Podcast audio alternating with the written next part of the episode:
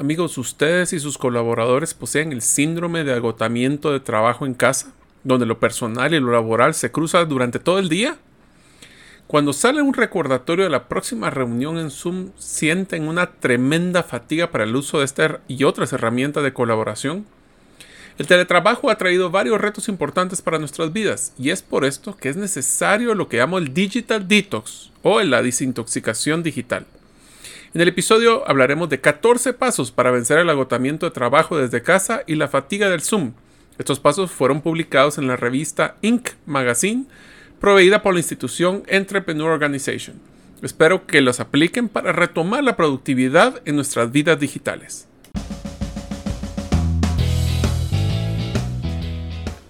Bienvenidos al podcast Gerente de los Sueños, donde le brindamos las herramientas prácticas, competencias e inspiración para que los líderes de impacto cumplan sus sueños. Soy su anfitrión, Mario López Alguero, y mi deseo es que vivas la vida con pasión, resiliencia y templanza. Bienvenidos.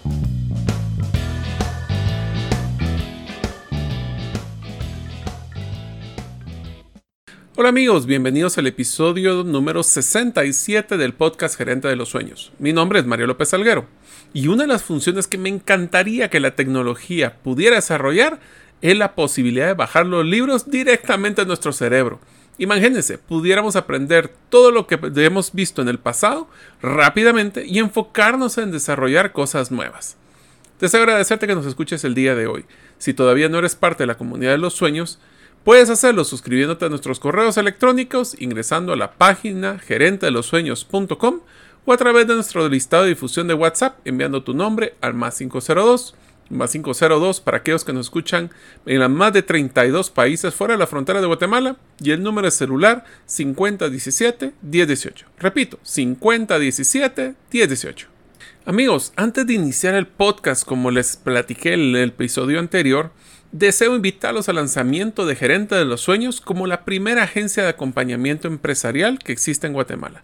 Esto se realizará con un webinar gratuito es realmente patrocinado, pero es gratuito por el momento a los miembros de la comunidad, que se llama Cómo transformar tu página web a una herramienta de ventas en una sola hora. Este red se realizará el día jueves 27 de mayo a las 6 de la tarde.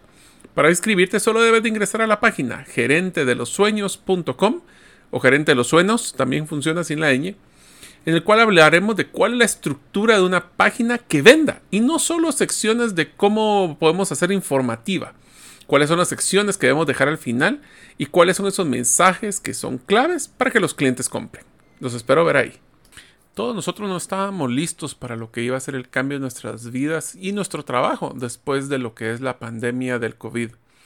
Mientras el último año, año y medio hemos estado trabajando posiblemente desde la casa o en un híbrido, y nos hemos encontrado con el reto de trabajar con herramientas digitales que muchas veces nos facilitan la vida, pero también ya después de tener tanto tiempo el teletrabajo nos estamos dando cuenta de ese, proceso difícil que estamos teniendo de adecuarnos eh, al manejo de la parte tecnológica. Esto ha generado realmente una, un desgaste, eh, un agotamiento no solo por el modelo de trabajo en casa, sino también la fatiga a estas estrategias digitales, a tener reuniones donde rara vez nos vemos, donde no colocamos ni siquiera a veces la cámara, o que estamos haciendo multitask. Si antes era problema estar poniendo atención en una reunión, se pueden imaginar lo que es ahora tener esas reuniones, solo que es ahora de una forma digital. Estamos perdiendo nuestro contacto social, eh, las conversaciones del pasillo, eh, el poder interactuar, comer con las personas, y eso ha generado realmente un estrés sumamente fuerte. El doctor Gleb Stipursky fue invitado a la, organización de, emprendedores, EO, eh, que es el presidente de una asociación o una institución que se llama Expertos en Evitar Desastres, y habla como su rol principal de neurocientífico cognitivo y nos va a compartir cómo eran las estrategias para ayudar a los colaboradores con dicha fatiga electrónica. Yo le llamo que necesitamos ahora hacer un digital detox o una desintoxicación digital. De entrada les diría y recomendaría de que es sumamente importante de que interactuemos con la naturaleza, que cambiemos la visión de las pantallas digitales, que dejemos los celulares para poder tener un poquito de separación de lo digital y poder así recargar nuestras energías. Esto es un trabajo, un reto que tenemos todos los días y tenemos que hablar de que es un tema ya de estrategia, de cómo poder manejar ese tipo de, cansancio o, de, o de, la intoxicación digital que estamos teniendo para poder crear una cultura donde mantengamos ese pegamento social. Este es uno de los retos de, que he escuchado en muchas empresas, es cómo mantener una experiencia de cultura organizacional, de la interacción social, para poder mantener una cultura organizacional poderosa. Esto solo les eh, comento una historia. Eh, ya hace varios años Yahoo realizó un intento de poder hacer teletrabajo de muchas de sus oficinas, especialmente para un tema de ahorros energéticos, ahorros de rentas eh, y de espacios. Después de cierto tiempo de tener a todo el equipo en teletrabajo, se dieron cuenta de que el modelo híbrido era más efectivo porque se estaba perdiendo, se estaba diluyendo en el torbellino del día de la casa, el día del trabajo, esa cultura que se estaba tratando de encontrar. Y es por eso que hoy, pues el doctor Tsipursky nos va a hablar de esas 14 etapas para poder trabajar mejor desde casa y evitar ese desgaste digital. Así que si están listos, empezamos con la primera. El primero de los 14 pasos es recopilar información de los colaboradores sobre sus desafíos laborales virtuales. Eh, tenemos que escuchar a las personas, tenemos que realizar encuestas, tenemos que hacer hasta lo que llaman focus groups o grupos donde se puede discutir temas eh, sobre el desgaste, cómo se sienten, qué les hace falta, cómo creen que es la interacción que está teniendo eh, cada una de las personas con sus compañeros, con su jefe. Este es tan sumamente importante porque no solo se trata de hacer encuestas de satisfacción el cliente. Este es un tema más cuantitativo, pero más aún cualitativo, donde tenemos que hablar de los diferentes retos para escuchar a las personas.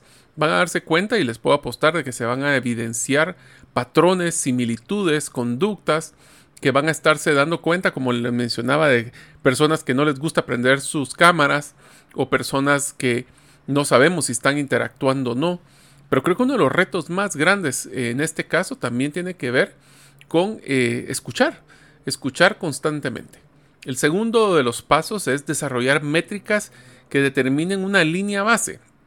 Y esto tiene que ver, les voy a ser sincero, con una cultura que veníamos en nuestras empresas, donde nuestro enfoque era de que las personas iban a tener, pues no quiero decir una ventaja, una preferencia, pero iban a tener un cierto, eh, pues mejor percepción, aquellas que se miraba que trabajaban más horas o que estaban trabajando o sentados en su escritorio. Mas, sin embargo, nosotros sabemos claramente de que el estar sentado una hora en un escritorio no implica que seamos sumamente productivos. Entonces ese cambio de nosotros medir la efectividad, ahora eso requiere también evaluar cuál es la efectividad de los colaboradores desde un modelo de productividad y eficiencia, no tanto como cuántas horas. Esto también el teletrabajo genera un tema de voto de confianza que no debe ser eh, pues abusado por los colaboradores en el tema de la flexibilidad de horario. Sí, pasamos en reuniones, eh, pero también vamos a tener menos tránsito, tráfico y vamos a necesitar tener esas métricas para poder decir, ok, si esta persona está cumpliendo sus objetivos de productividad y efectividad, realmente debería de ganar una flexibilidad mayor al nivel de, de, toma de decisiones de su propio tiempo. El tercer paso es educar a los colaboradores sobre las privaciones de sus necesidades. Este es uno muy interesante porque lo que va a hablar es que muchas empresas, especialmente las grandes, no están identificando de que este desgaste o este, esta fatiga se basa a estar pues privado de algunas de las necesidades de conexión entre las personas y un sentido de propósito de cómo lograr obtener su trabajo, su eficiencia. Es crítico que hagan intervenciones que implique capacitar, educar, reconocer que nosotros tenemos un reto como empresa al tener esta separación ya sea en un modelo físico tradicional o uno que es virtual o híbrido. El siguiente es que tenemos que cultivar un sentido de significado en sus colaboradores.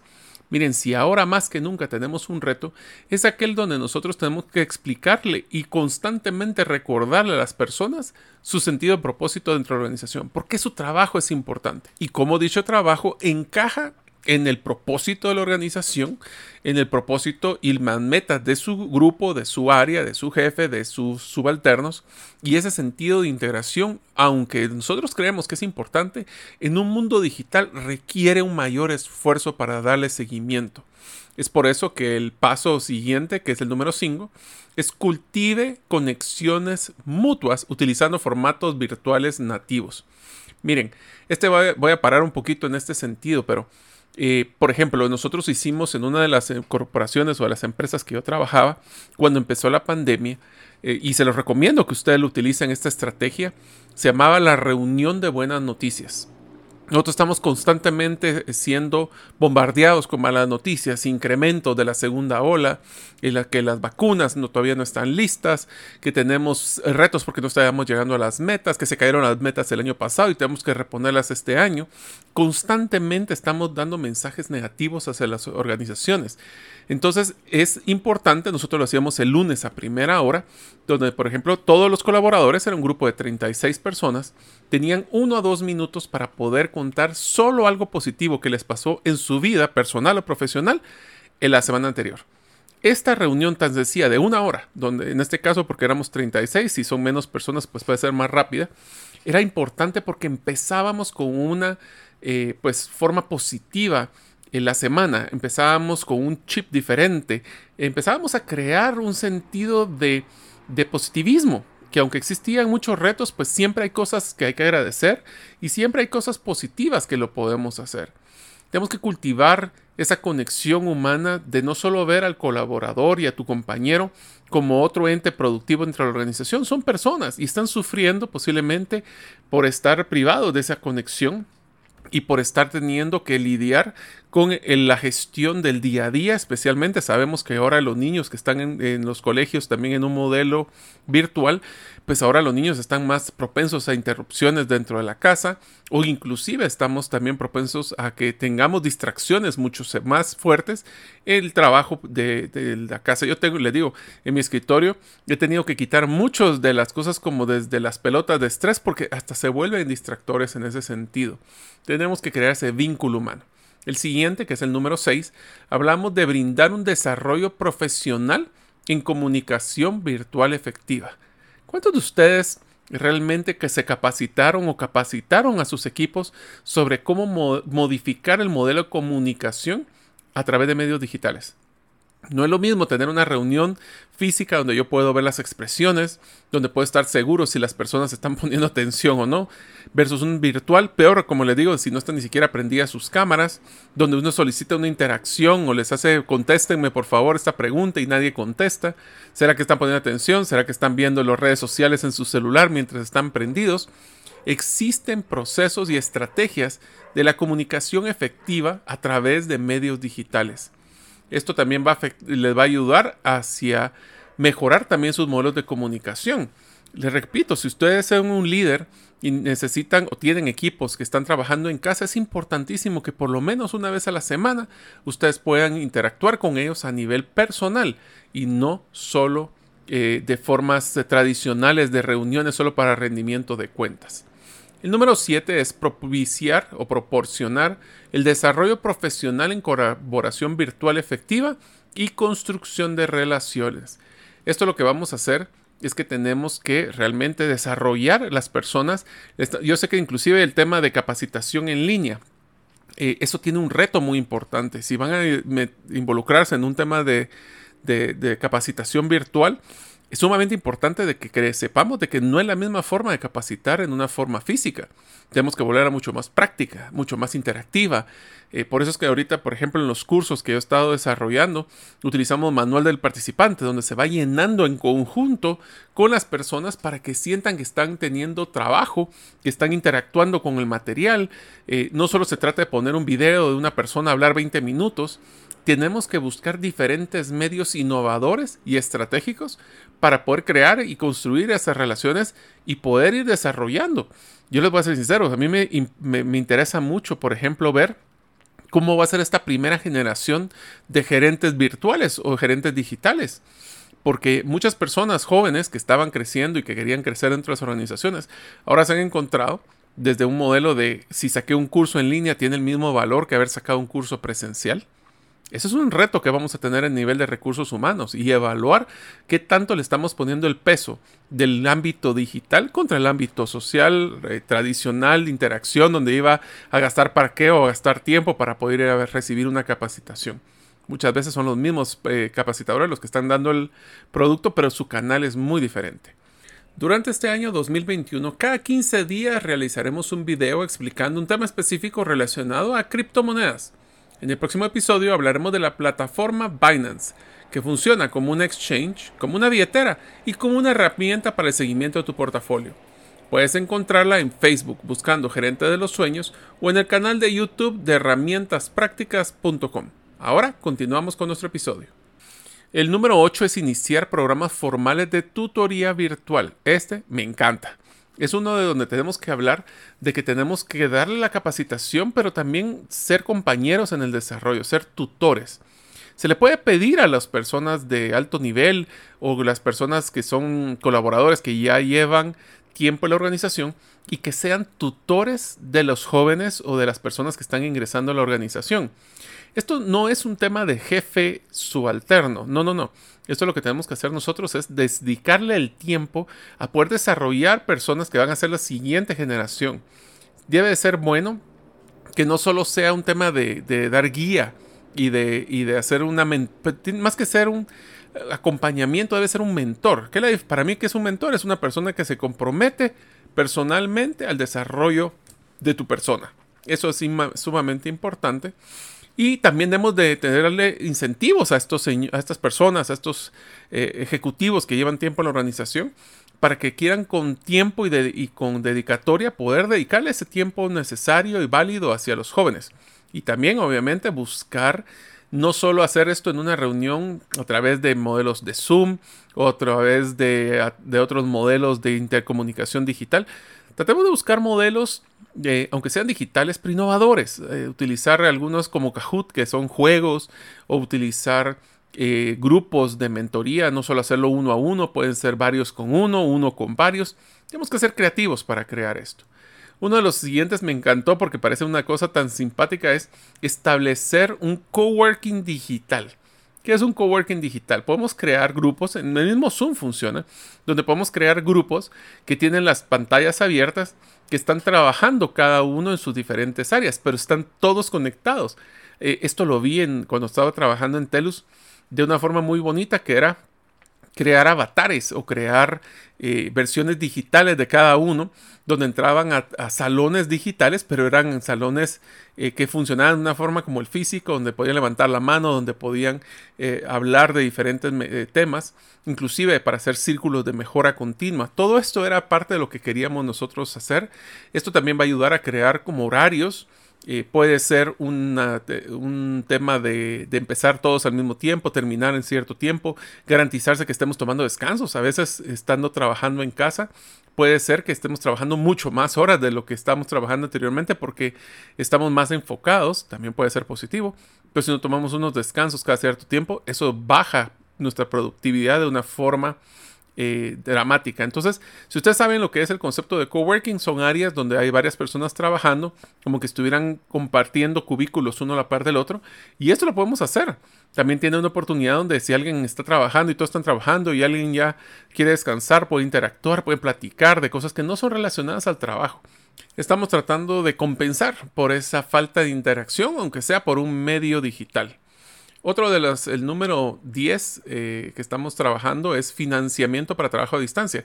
Esto tiene que ver mucho cuando estamos, eh, cuando las personas tienen retos para poder trabajar por no tener las herramientas ideales, desde un tema de internet hasta un tema de computadora. Antes nosotros motivábamos, por ejemplo, con salir a comer a todo nuestro equipo cuando llegaba una meta. ¿Qué tal si podemos cambiar esos incentivos para tal vez compensarle de ayudarles a tener un mejor internet o tener una mejor computadora? O poder utilizar eh, otros tipos de tecnologías que van a ser hasta sillas. O, por ejemplo, yo acabo de comprar un sillón que es espectacular, que es como tipo memory foam, que es una es una es un foam, es una colchón, un colchón, así, que sirve para poder mejorar la moldura de, de mi, de mi parte trasera. Eh, me ha ayudado muchísimo para el tema de circulación y un tema de, estar más eh, tranquilo y enfocado, porque después de un tiempo ya le duele en una silla mala a una persona su espalda y la postura y que le puede afectar físicamente. El siguiente es uno que le recomiendo muchísimo, el número 11. Vamos a reducir las reuniones innecesarias. Miren, cada reunión. Esto si ustedes quieren buscar eh, cómo hackear unas reuniones, especialmente las virtuales, los invito a que busquen el episodio 34 y 35 donde hablábamos de la metodología indistraíble. Pero les adelanto de una vez, hagan difícil tener reuniones. ¿Cómo lo podemos hacer difícil? Pues tenemos que tener una agenda clara, una razón y propósito por qué cada persona debe estar en dicha reunión, qué es lo que vamos a obtener, qué esperan de mí y tratar de evitar tener reuniones innecesarias como esas reuniones donde uno entra, sale y no sabe ni por qué lo invitaron. Esas son de las cosas que ahora es sumamente estresante. Entre menos reuniones, pero tal vez las pocas que sean más relevantes y más al grano, va a ser mucho mejor. Alguna de la recomendación final sobre este tema es mande la información antes. Una reunión donde van a ir a presentar unos datos es una reunión informativa unilateral que se vuelve un monólogo mande la información, que las personas lo lean, que lo procesen y tengan una reunión que en vez de dos horas de estar presentando datos, de 20 minutos sobre qué pensaron de los datos enviados y cómo pueden aportar a los mismos. Eso va a ayudar a que el desgaste por Zoom y el desgaste por estar en reuniones digitales se disminuya. El número dos es evaluación del informe de progreso y control semanal. Esto lo que vamos a tratar nosotros es de hacer lo que llaman un check-in algunas empresas y metodologías, como la de Bern Harnish, recomiendan que sea diaria, una reunión rápida en la mañana, solo de, de, tocar base, cómo vas, qué estás pensando para este día, cómo estamos alineados al propósito y a las metas principales. Pero hablar también, ese, esa reunión puede ser una de 15 a 30 minutos a la semana eh, para entender cómo se sienten, cómo estás, cómo está tu familia. En que el medio digital facilita pero entorpece facilita porque podemos hacerlo de una forma más fácil, valga la redundancia, pero más importante es que entropece porque creemos que todos son protocolos de trabajo formal. Debemos de tratar de reunirnos de una forma más dinámica, de hacerlo alegres, felices, de conocer quiénes son sus papás, cómo son sus hijos, cómo les va las tareas. Veamos a las personas como personas que son. El siguiente es uno de los que van a ser los retos más grandes que tenemos en esta etapa de híbrida especialmente, que es que tenemos que apoyar los límites entre el trabajo y la vida personal. Miren amigos, yo he visto muchas personas que ahora que estamos en temas digitales, hoy que estoy grabando este episodio, lo estoy haciendo casi a las 9 de la noche, pero son de las cosas que tenemos que poner horarios, tenemos que, de nuevo, en, en forma indistraíble, como les decía en el episodio 34 y 35, tenemos que tratar de poner casillas de horario, pero no olviden ponerle las casillas a lo que es importante, como por ejemplo pasar tiempo en familia, jugar algún juego de mesa, ah, ver una película si quieren hacerlo juntas, platicar. E, eviten tratar de tener electrónicos a la hora de la comida. Sí, yo sé que hay que quitar los niños el celular y todo, pero tratemos nosotros mismos de estar de una forma presente a la hora de escuchar. Hagamos preguntas diferentes con los, con los hijos, con la esposa, no solo cómo fue tu día, sino tratar de poner atención, cuáles son los proyectos que está trabajando, demostrar interés. Eso les va a ayudar a que todos puedan contribuir y aportar en la conversación. Sirve como para relajar, sirve para diferenciar, sirve para poder apoyar a todas las personas y que se sientan importantes. Pero tenemos que poner esos límites. Pongan esas casillas en su agenda de eh, hasta leer. Miren, si algo me ha costado muchísimo es, volver a tomar ese, ese hábito que a mí tanto me gustaba de lectura. Ahora tengo que poner dentro de mi agenda horarios específicos para leer, porque no les, a ustedes les ha pasado. Empezamos a trabajar 8, 9 de la mañana y de repente son las 7, 8 de la noche y apenas no sentimos ni que almorzamos y menos de que hemos descansado. Tenemos que tratar de balancear eso porque al igual como antes tenemos una lucha campal de poder salir de la oficina a cierta hora para llegar a comer, tenemos que clausurar la, computadora, eh, dejar los electrónicos y poder pasar tiempos en familia. Y finalmente el último de los pasos que mencionan es toma las cosas paso a paso. tenemos que empezar con la parte básica de las necesidades humanas. Vamos después a tratar de entender a las personas. Después vamos a ver cómo los podemos trabajar a nivel de persona y no solo de resultados. Eh, tenemos que ver ese, ese cansancio que se está teniendo y reconocerlo, mencionarlo, estar claros que existe y que tenemos que apoyar a las personas. Esto va a generar que las personas se sientan apreciadas por personas que son y no solo como un ente productivo. Esto va a ser un gran cambio en su metodología, en su forma de ver a las personas. Les dejo un par que no están en el listado, pero que sí siento que son sumamente importantes. Uno de los retos más grandes que vamos a tener es el tema de cómo vamos a manejar el desempeño de las personas cuando no se está viendo, no sabemos qué tanto tiempo están asignando al trabajo, pero tenemos que verlo a nivel de productividad y efectividad, como mencionaba. Pero una de las cosas que más va a afectar es a la hora de, realidad, brindarle retroalimentación a las personas. ¿Por qué? Porque cuando ustedes antes, en el proceso tradicional, era ver cómo se desempeñaba en un proyecto, ver cómo podía tomar un liderazgo, cómo resultados eran en conjunto, ver qué aportaba en cada uno. Pero ahora que son medios digitales, eso va a ser mucho más difícil. Por eso es que tenemos que estar sumamente atentos. Apunten cualquier cosa que sea positiva o de retroalimentación de sus equipos para poder darles ese apoyo, ese empuje de recalcar lo positivo y de pues motivar a que paren lo negativo, porque eso va a ser un gran reto. Y el siguiente va a ser planes de carrera. Planes de carrera donde ahora va a haber componentes físicos, donde va a haber componentes digitales, eh, tratemos de hacer proyectos, aunque sean modelos digitales, donde podamos recalcar el esfuerzo y el trabajo de las personas, eh, cómo aportan, cómo lideran. Ahora vamos a tener que utilizar hasta simuladores. Pero el mundo digital nos trae muchos retos, pero nos va a traer muchos, pero muchos eh, beneficios. Todo dependerá de cómo nosotros manejamos esto, cómo miramos a las personas y cómo vamos a poder utilizar a la tecnología, no como la tecnología nos va a limitar nuestro desempeño. Espero que estos 14 eh, pasos le hayan sido de mucho provecho. Eh, esto es un episodio corto, pero más al grano. Y esperamos que bajen la infografía. Recuerden que si son miembros del listado eh, de distribución de correos electrónicos en gerente de los sueños.com, la van a recibir. Al igual que si son parte del grupo de WhatsApp al número eh, más 502 eh, 5017 1018. Los espero ver en el próximo episodio del podcast Gerente de los Sueños. Gracias por escuchar el episodio de hoy de Gerente de los Sueños. Recuerda que para lograr cumplir tus sueños solo debes de ponerle fecha y tomar acción. Las notas y material complementario de cada episodio puedes encontrarlo en la página gerentedelosueños.com. La música que han escuchado es Feeling Good de Kevin MacLeod y pueden encontrarla en incompetech.com. Hasta la próxima y que sigamos haciendo nuestros sueños una realidad.